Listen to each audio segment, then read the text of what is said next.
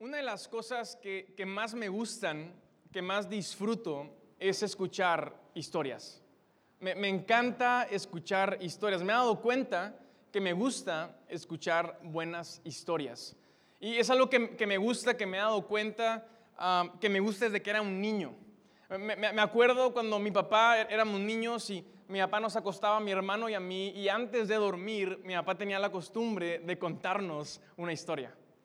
Y era esa parte del día, un- una parte favorita para mí, porque ah, era escuchar una nueva historia que mi papá nos iba a contar. Y nos contaba historias de cuando era niño y sus travesuras. Y ah, los que son papás saben que las travesuras de ustedes, comparadas con las de nosotros, no tienen nada que ver.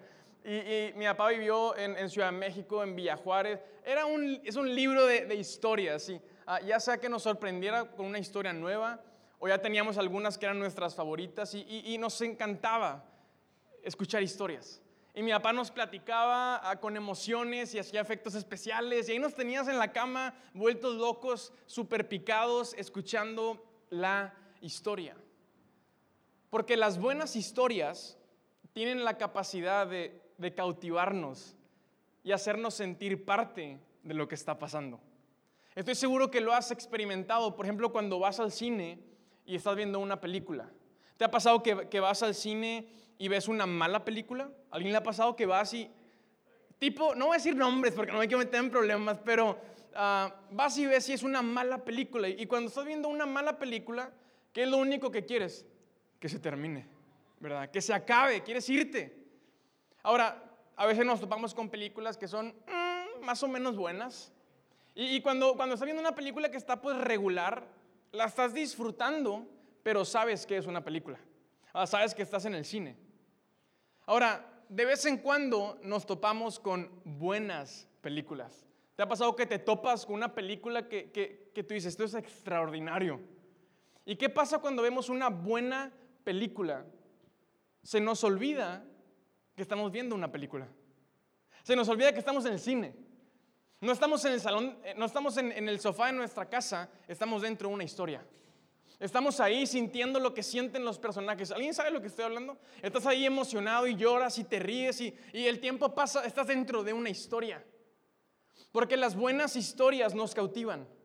Porque las buenas historias nos hacen sentir parte de lo que está pasando. Y hoy quiero decirte que hay poder en las buenas historias. Hay poder en las buenas historias al, grado que Jesús, escucha, Jesús se dedicó a contar historias. Jesús vino a la tierra y se dedicó a contar buenas historias. Lo encontramos en Marcos capítulo 4. Dice, Jesús empleó, usó muchas historias e ilustraciones similares para enseñar a la gente, tanto como pudieran entender. De hecho, durante su ministerio público, dice, nunca enseñó sin usar parábolas, nunca enseñó sin usar historias. Pero después, cuando estaba a solas con sus discípulos, les explicaba todo a ellos. Jesús se dedicó a contar historias. ¿Por qué? ¿Por, por qué Jesús vino a contar historias? Jesús vino a contar historias porque Jesús quería que la gente le entendiera. Jesús quería conectar con las personas, que las personas conectaran con Él y que, que la gente, que las multitudes pudieran entender, digerir su mensaje. ¿Sabes? ¿De qué sirve tener el mensaje correcto si las personas no lo entienden? ¿De, qué sirve tener un mensaje que tiene valor si la persona que está a tu lado no puede entenderlo? Podemos tener el mensaje correcto, pero si lo comunicamos de la manera incorrecta, el mensaje pierde valor. Porque el valor del mensaje no, no, no se encuentra en el mensaje en sí. El valor del mensaje está en que alguien pueda escucharlo, en que alguien pueda entenderlo, en que alguien pueda digerirlo, procesarlo, ser impactado por ese mensaje y ser, su vida sea transformada por lo que esa persona está escuchando. Y es lo que Jesús vino a hacer. Jesús vino a contar historias para que la gente lo entendiera, para que la gente recibiera el mensaje y la gente fuera impactada y transformada por el Evangelio. Esa es la historia que Jesús vino a contar. Ahora, eso me hace a mí preguntarme cómo, ah, cómo estoy comunicando. ¿Qué, qué, qué estoy contando yo? Mi, mi, mi vida, ¿cuál es la historia que yo cuento? Porque puedo tener el mensaje más importante, puedo tener el mensaje más valioso. Iglesia, tenemos el mensaje más importante, más relevante, más trascendente, más significativo sobre la faz de la tierra. La pregunta es si, la gente lo está entendiendo. Porque de qué sirve tener el mensaje correcto si no sabemos comunicarlo.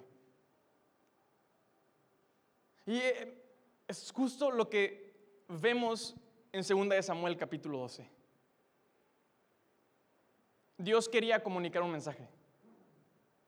David había cometido un error, había sangre en sus manos, el rey estaba ah, ah, metido en un lío.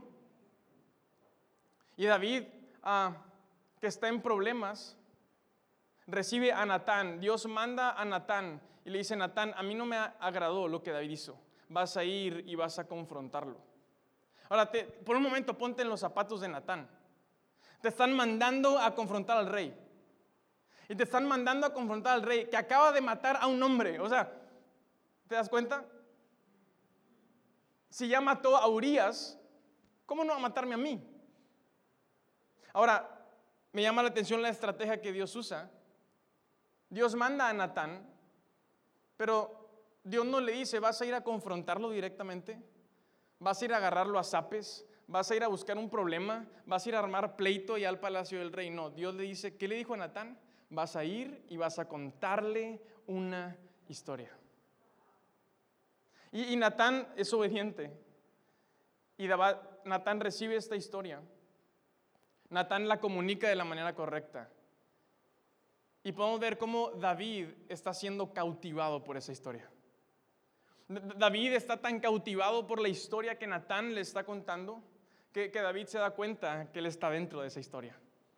David se da cuenta que es uno de los personajes principales de esa historia y es el malo dentro de esa historia. Ahora, Dios usa esa historia. Y, David es tan, cautivado, su corazón es, ah, es, movido por esta historia al grado que David no solamente ah, confiesa que se ha equivocado. David se arrepiente con Natán. David se, confiesa delante de él y dice, Natán, reconozco. Ah, mi corazón está siendo movido hacia el arrepentimiento. Reconozco esa historia. Yo estoy dentro de esa historia. Me ha llegado el mensaje. El mensaje tiene valor, Natán. Reconozco que yo me he equivocado. Te das cuenta que hay poder en las buenas historias. A Dios le encanta contar historias. Dios es bueno contando historias. Y Dios quiere seguir contando historias el día de hoy. Dios quiere contar una historia a través de tu vida y mi vida, porque tu vida cuenta una historia. Nuestra vida, nuestra familia, tu matrimonio, nuestra iglesia, como iglesia contamos una historia. La pregunta que tenemos que hacernos es si estamos contando la historia que Dios nos ha llamado a contar. ¿Cuál es la historia que estás contando? ¿Estás contando tu versión de la historia? ¿O estás contando la versión de Dios? Como iglesia, ¿estamos contando la historia que nos conviene contar? ¿Que nos queda bien? ¿Que se nos hace fácil contar? ¿Que no sabemos ya de memoria? ¿O estamos contando la historia que Dios quiere que contemos? Tenemos que hacernos esta pregunta esta tarde. ¿Cuál es la historia que contamos? Mira, la vida es demasiado corta y la vida es demasiado valiosa porque Jesús murió para darnos vida. La vida es demasiado corta y demasiado valiosa para que tu vida sea la historia de una mala película. La vida es demasiado corta para que tu matrimonio, para que tus hijos sean la historia de una mala película. Me, da tristeza pensar en ¿Cuántas veces estamos contando una historia? Nuestra vida está contando una historia y la gente que la está viendo, la gente que está a nuestro alrededor, está pensando, ya quiero que se termine. ¿Cuál es la historia que estamos contando? Ahora, si estás tomando notas, yo quiero aterrizar este mensaje con tres puntos el día de hoy. ¿Cómo debe verse nuestra historia? No de acuerdo a mi versión, no de acuerdo a lo que yo quiero, de acuerdo a lo que dice la palabra de Dios. Entonces, ¿estás listo? Si estás tomando notas, punto número uno, nuestra historia debe ser una historia de redención.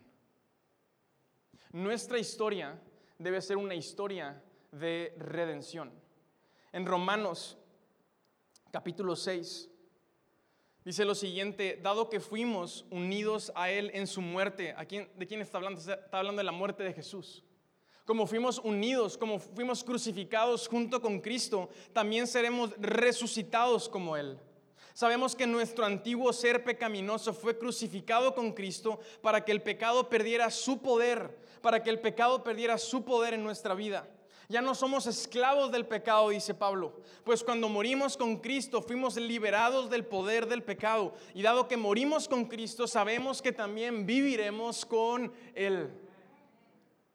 Nuestra historia debe ser una historia de redención. El Evangelio es una historia de segundas oportunidades. Nuestro Dios es un Dios de segundas oportunidades y eso es una buena noticia para ti y para mí. El Evangelio es una segunda oportunidad para quienes, para quienes han reconocido que perdieron la primera. Pablo dice, Jesús murió y como somos parte de su muerte, somos parte de su resurrección. Y no solamente vino Jesús a darnos vida eterna, vino a perdonar nuestros pecados. Jesús vino a quitar el poder del pecado sobre tu vida y mi vida. Y esa es la historia de redención. Esa es la historia de una segunda oportunidad. ¿Y eso qué significa? Significa cambios. El Evangelio es una historia de cambios. El Evangelio es la historia del Dios que nunca cambia, pero que quiere siempre cambiarnos a nosotros. El Dios que nunca cambia siempre nos está cambiando. Tu vida y mi vida debe ser una historia y dentro de esa historia tiene que haber capítulos donde podamos ver que hay un antes y un después si tú has sido confrontado por el Evangelio, si tú has recibido, si has decidido creer en Jesús en tu vida, tiene que haber un evidente cambio. Porque esa es la historia, esa es la historia que Jesús vino a contarnos, que es posible cambiar, que es posible dejar nuestro pecado, que es posible dejar nuestros malos hábitos, que es posible dejar aquellas cosas que nos arrastran, que nos empujan. Y que no solamente somos llamados a dejar lo malo, a lo mejor tú puedes decir, yo he dejado ya lo malo, yo soy una buena persona. Pero Dios no solamente vino para que dejáramos lo malo por lo bueno, también vino para que dejáramos lo bueno por lo que es mejor. No podemos conformarnos, es que ya, ya, logré vencer esto, ok, pero ¿qué sigue? Tu vida tiene que ser una historia de cambio. Porque nuestra historia es una historia de redención, porque Jesús vino a romper el pecado. Cuando nos resistimos al cambio, nos estamos resistiendo a la obra de Dios en nuestra vida. Y muchas veces es más fácil para nosotros querer cambiar al mundo entero antes que a nosotros mismos. Y quiero que en mi familia, en mi familia todos tienen que cambiar. Amor, tienes que cambiar. Y mis papás tienen que cambiar. Y, y, mi iglesia, los de la iglesia tienen que cambiar. Y mi vecino tiene que cambiar. Y el gobernador tiene que cambiar. Y queremos cambiar a todo el mundo, pero somos los primeros en resistirnos al cambio. ¿Te das cuenta? ¿Te das cuenta de cómo se nos hace más fácil querer que todo cambie? Pero yo ser el primero en, dar un paso atrás cuando Dios viene y me dice, hay cosas que cambiar. ¿Qué tan fácilmente puedes pedirle a Dios, Dios, háblame y revélame qué, tienes, qué tengo que cambiar? ¿Cuándo fue, es más, cuándo fue la última vez que le dijiste a Dios, Dios, qué quieres que cambie hoy en mi vida? Natán no fue con David a agarrarlo a, a bibliazos, le contó una historia. ¿Quieres que tus hijos cambien? ¿Quieres que tu familia cambie? Cambia tú primero. Muéstrales una historia de cambio. ¿Quieres que tus hijos hagan las cosas diferentes? ¿Quieres que tu esposa, que tu esposo sea diferente? Empieza tú cambiando y que, que tu familia sea cautivada por la historia que estás contando. Que tu cambio los inspire a ellos a cambiar. El Dios que nunca cambia, siempre nos está cambiando. Como iglesia no podemos resistirnos al cambio, porque Dios quiere hacer su obra. Tenemos que estar dispuestos, listos y disponibles para cambiar. ¿Cuál es la historia que estamos contando como iglesia? Nos queda bastante clara. Aliento no es un museo para cristianos. Aliento no es un museo para gente cristiana. Aliento es un hospital para aquellos que tienen una necesidad. Aliento es un hospital para aquellos que están heridos. Y nuestra respuesta a tus heridas, nuestra respuesta a tus conflictos, a tus problemas, a tus pérdidas, ha sido, es y siempre será el Evangelio. Esa es la historia que estamos contando como iglesia. Este no es un museo para venir y levantarnos el cuello. Es un museo para, es un hospital para venir a ayudar al necesitado. Nuestra historia debe ser una historia de redención. Número dos, nuestra historia debe ser una historia de gratitud. Nuestra historia debe ser una historia de gratitud. En Lucas capítulo 7 encontramos esta escena en donde ah, una mujer se acerca con Jesús. Y esta mujer está adorándolo, esta mujer muestra devoción delante de Jesús. Y esta mujer está agradecida con él. Y a un lado de Jesús hay un fariseo, un religioso, un hombre presinado, como dicen. Y este hombre está tieso, inmóvil, una cara larga, juzgando a esta mujer. Y Jesús le dice a este hombre, le dice, esta mujer me ama mucho porque sabe que sus muchos pecados ya están perdonados. En cambio, al que se le perdonan pocos pecados, ama poco. Gratitud es enfocarme en lo que Dios me ha dado. Gratitud es enfocarme en lo que Dios ha puesto en mis manos. Gratitud es ver lo que Dios ha puesto en mi familia, en mi casa, en mi trabajo, en las oportunidades que he tenido. Gratitud es ver lo que sí tengo. Y, la gratitud sana mis inseguridades. Todos tenemos inseguridades emocionales, en nuestra autoestima, en nuestro físico, en, nuestra capacidad, dudamos de nosotros mismos, tenemos inseguridades en nuestra fe. Y el problema es que nuestras inseguridades afectan nuestra toma de decisiones. Entonces cuando intentamos cubrir, esconder nuestras inseguridades, empezamos a dejar de ser auténticos. Empezamos a dejar de ser nosotros mismos y nos metemos en un personaje. ¿Alguna vez has visto a alguien que, tú dices, tú no eres así? ¿Te ha pasado que, sales de tu casa con alguien de tu familia? En, la casa tú no eres así. ¿Qué te picó, verdad? ¿Alguien sabe lo que estoy hablando? No, no, no, nos metemos en un personaje porque somos inseguros. Ahora, tú y yo tomamos dos tipos de decisiones. Tomamos decisiones que validan y que confirman nuestro valor como personas. Tomamos decisiones que respaldan, que muestran que sabemos que valemos, que tenemos dignidad. Tomamos decisiones que confirman. Tomamos decisiones en donde tú puedes ver, yo sé que valgo como persona y estoy tomando decisiones porque me valoro. Pero también tomamos decisiones para cubrir nuestra falta de valor. ¿Qué es lo que hace valiosa nuestra vida? ¿Qué es lo que hace valiosa tu vida? ¿Por qué vales? ¿Por qué vale la pena vivir tu vida? ¿Por qué te levantas todos los días? Piénsalo, ¿por qué vales? ¿Qué le da valor a tu vida? ¿Qué, cuál es esa convicción en ti que hoy tú puedes decir, yo sé, yo sé que yo valgo por esto? ¿Por qué? ¿Qué, qué le da valor a tu vida? ¿Es lo material? ¿Es lo económico? Ese es el estatus que tiene la gente a la que conoces. Es tu trabajo, la empresa, tu negocio, tus hijos, tus victorias. Jesús dice, esta mujer me ama mucho, esta mujer está agradecida porque sabe, porque ha abierto sus ojos a la realidad de que sus muchos pecados han sido perdonados.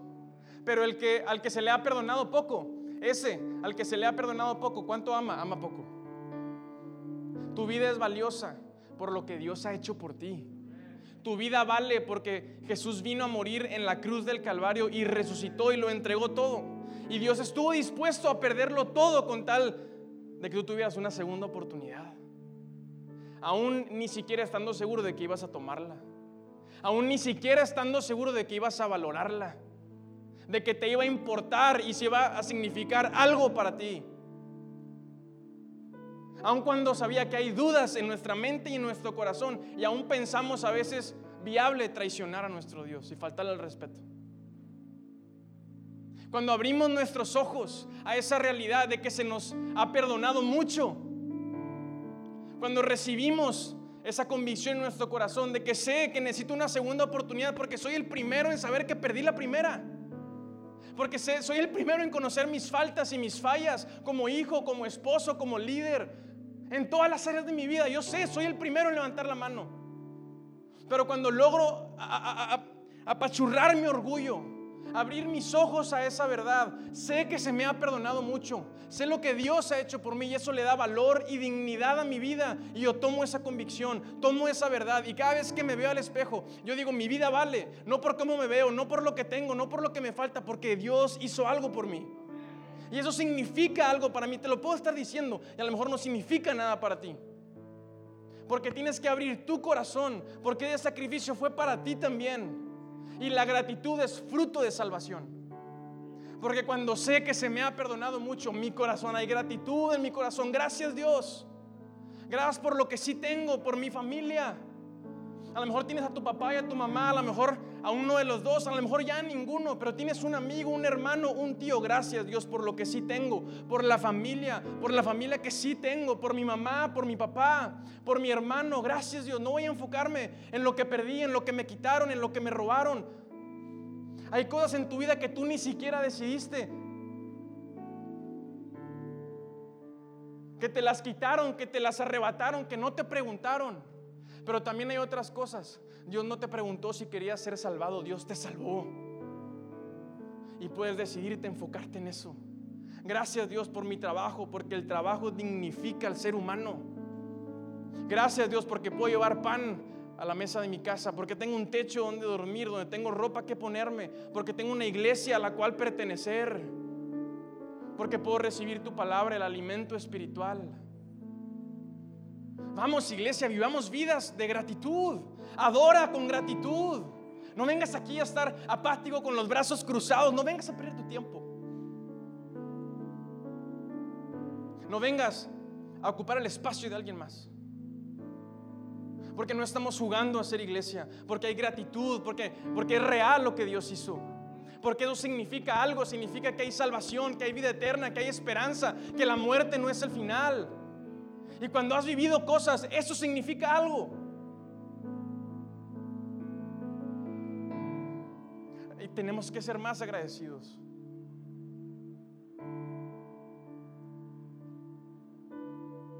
No, no podemos dejar que la queja se meta en nuestras casas, en nuestros matrimonios, en nuestra iglesia. Vamos. Gracias, alguien puede darle gracias, gracias Dios. Gracias Dios porque tú has sido bueno, gracias. Porque nos has salvado, porque nos has perdonado, porque tú has restaurado matrimonios. Gracias Dios porque hemos visto milagros de sanidad. Gracias porque la muerte no es el final, porque hay esperanza, porque hay una vida eterna. Gracias. Gracias Dios. Vamos, haz, haz de la gratitud una convicción en tu corazón. Tu historia tiene que ser una historia de gratitud. Porque al que mucho se le ha perdonado, ama mucho. Nuestra historia debe ser una historia de victoria. Nuestra historia debe ser una historia de victoria. Ahora, victoria no solamente es un resultado, porque la realidad de la vida es que en la vida a veces ganamos y a veces perdemos. Cuando vas a pelear una batalla, las batallas se ganan y otras batallas se pierden. Victoria no solo es un resultado, victoria es nunca perder la esperanza. Nuestra historia tiene que ser una historia en donde hay una permanente esperanza. Ahora, la esperanza se ve de, diferentes formas. A veces estamos llenos de esperanza y hay un optimismo en nuestro corazón y ah, nos sentimos invencibles, imparables. Hay veces que no. La, esperanza también se ve como madurez. la madurez, cuando hay madurez en nuestra vida, hay esperanza. Porque madurar significa aprender. Y Dios nos ha dado la capacidad de aprender. Y tú aprendes, aprendes que te tropezaste con una piedra. Aprendes que te equivocaste, que la regaste, que fallaste. Y cuando tú decides aprender de eso, maduras. Y esa madurez te da experiencia y la experiencia te ayuda a tomar mejores decisiones. Entonces yo me equivoqué, yo me tropecé con esa piedra, pero he madurado. He ganado experiencia. Me llevé una lección, tengo una cicatriz, pero no me voy a tropezar con la misma piedra. ¿Por qué? Porque estoy madurando. Nuestra vida tiene que ser una vida que está constantemente madurando. Tenemos que madurar en nuestra fe, en cómo tratamos a las personas. Tenemos que madurar en las áreas de nuestra vida. Pablo escribe una carta en Corintios y les dice, yo un día era un niño. Y Pablo dice, pensaba como niño, decidía como niño, me comportaba como niño, pero ahora soy un adulto y he dejado las cosas de niño atrás. Pablo habla acerca de madurez. Tú tienes que preguntarte qué se está esperando de ti en esta etapa de tu vida. ¿Qué espera tu familia de ti? ¿Qué espera tu matrimonio de ti en esta etapa? A lo mejor te vas a graduar este año, vas a, vas a conseguir un trabajo. ¿Qué se espera de ti en ese trabajo? A lo mejor te quieres casar. Cásense, es lo mejor. Pero tienes que saber qué se va a esperar de ti en esa nueva etapa. Algunos en la iglesia están por tener a su primer hijo. ¿Qué se espera de ti en esta nueva etapa? A lo mejor vas a ser abuelo, a lo mejor tus hijos ah, van a salir ya de casa. No sé, en la etapa en la que estés, ¿qué se espera de ti? Un día éramos niños, pero ya no somos niños. Y no podemos ser eternos adolescentes, eternos niños atrapados en cuerpos de adultos. Tenemos que hacernos responsables de nuestras acciones. Porque conforme vas creciendo, te das cuenta que tus decisiones cada vez afectan a más personas. ¿Estás de acuerdo conmigo? Tus decisiones cada vez tienen consecuencias que van más lejos. Pienso en este ejemplo, cuando un niño, cuando un niño se equivoca, ¿quién paga las consecuencias? El papá.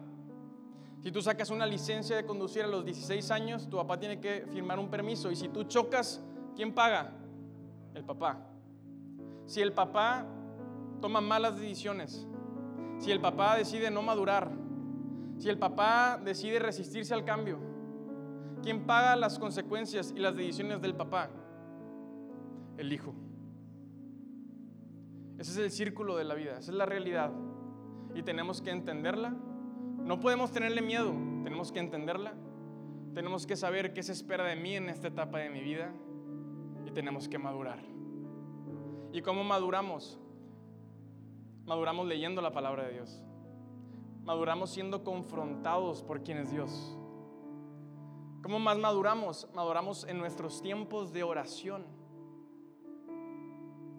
Cuando pasas tiempo con Dios ahí en tu casa, en ese cuarto de oración, ¿cuántos saben que uno cambia en esos cuartos de oración? Uno cambia en esos tiempos, uno madura. Porque la oración es cómo nos comunicamos con Dios. Y, número tres, ¿cómo también maduramos? Maduramos cuando pedimos ayuda, cuando pedimos consejo. Y para eso está la iglesia, para eso estamos nosotros aquí. Yo quiero animarte a que te acerques, a que pidas ayuda, a que pidas consejo. No podemos ayudarte si somos los últimos en enterarnos de las decisiones que estás tomando. Si tú llegas y nos dicen, ya tomé esta decisión, pues adelante.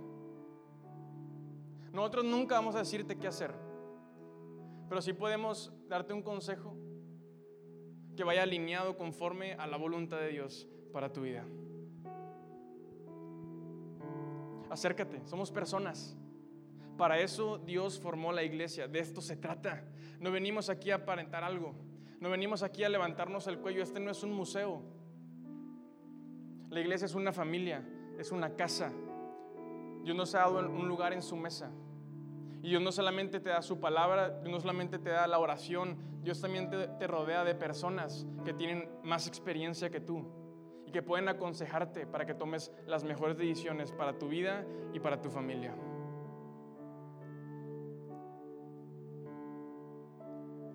Nuestra historia debe ser una historia de redención, de gratitud y de victoria. Vamos a ponernos de pie en esta tarde.